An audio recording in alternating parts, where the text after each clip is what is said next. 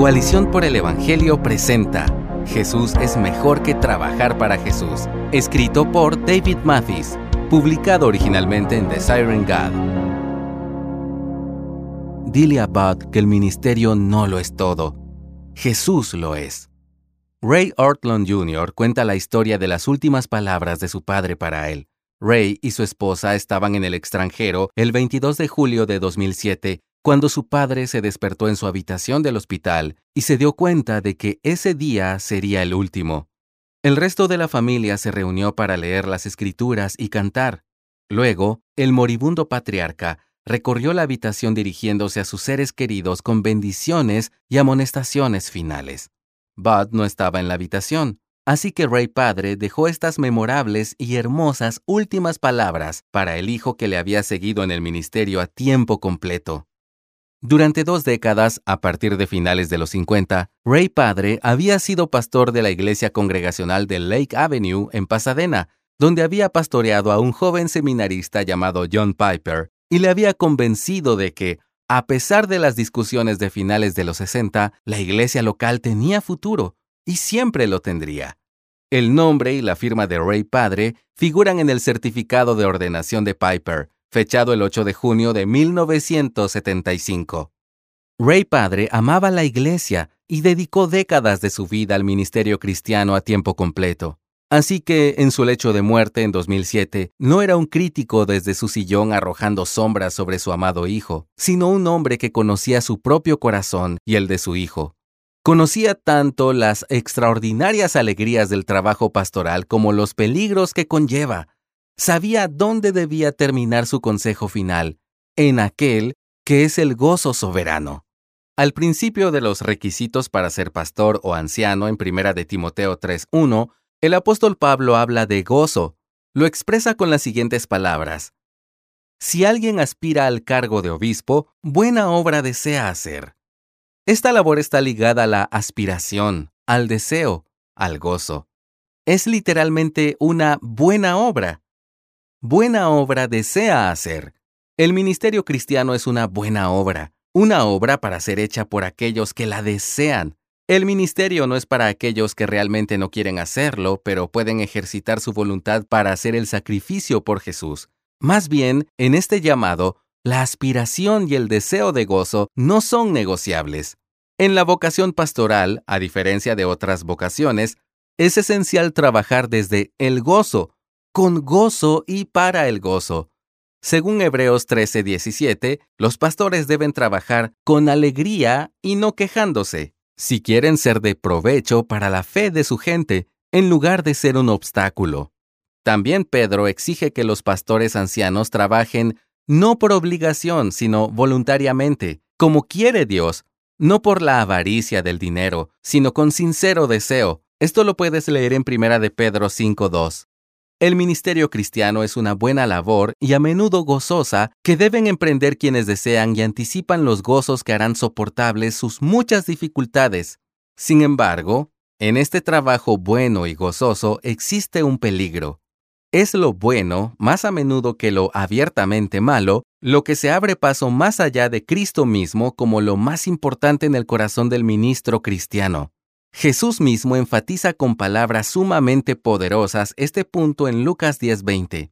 En Lucas 10:1 leemos que Jesús había enviado a seis docenas de otros, además de los doce discípulos, delante de él, a toda ciudad y lugar a donde él había de ir.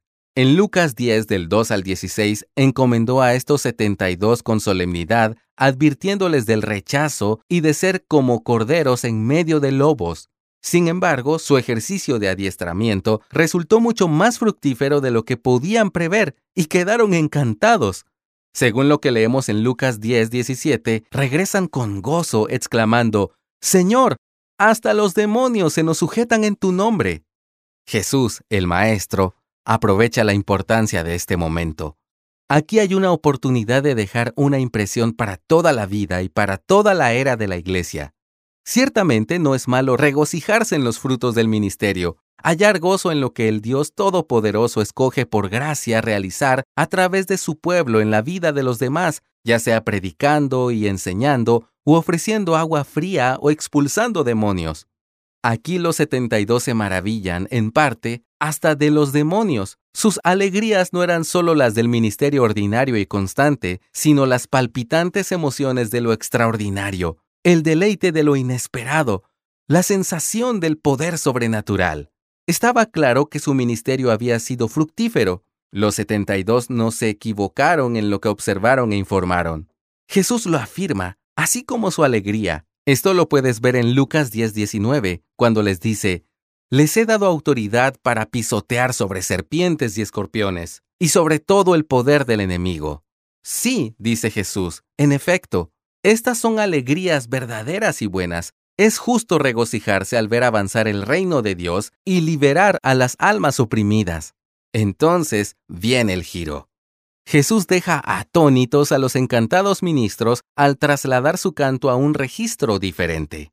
Él honra el gozo de los ministros y lo hace llevándolos al cielo, haciendo que el momento sea eléctrico al llamar la atención sobre lo que es aún más importante. Escucha lo que les dice en Lucas 10:20. Sin embargo, no se regocijen en esto, de que los espíritus se les sometan, sino regocíjense de que sus nombres están escritos en los cielos. Por sorprendente que parezca, los espíritus sometidos a ti es realmente poca cosa a los ojos de Jesús. Aún mayor que lo que Dios hace a través de sus ministros, incluso por encima de los poderes sobrenaturales, es lo que hace por ellos. Mucho mayor que el nombre de un ministerio abajo es el registro de sus nombres arriba. Con la declaración, sus nombres están escritos en los cielos, Jesús pone los gozos del ministerio en su lugar para los 72 y para nosotros, no hablando mal de ellos, sino hablando de algo aún mejor. ¿Cuánto mejor? Tan bueno y correcto como puede ser regocijarse en el fruto del ministerio, aquí Jesús quiere que sintamos la fuerza del contraste. Dice, no se regocijen en esto. Jesús no se opone a las alegrías del ministerio, ni nos ordena universalmente que nunca nos regocijemos en ellas. Más bien, Lucas 10:20 es una declaración claramente comparativa, lanzada en estos términos simples y crudos para enfatizar cuánto mayor puede ser, debe ser y será nuestro regocijo en lo que Dios hace por nosotros que en lo que Él elige hacer a través de nosotros. Por eso importa tanto los nombres escritos en el cielo.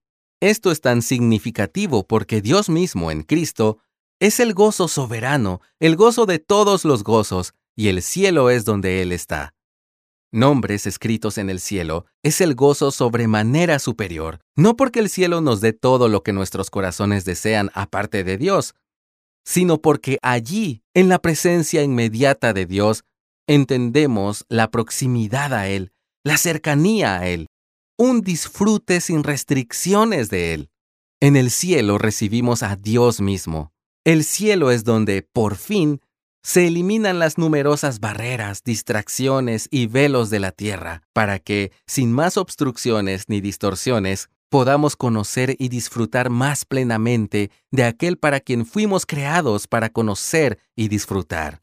Lo que nos lleva de nuevo a los peligros que acompañan a los gozos del ministerio, por muy buenos e importantes que sean.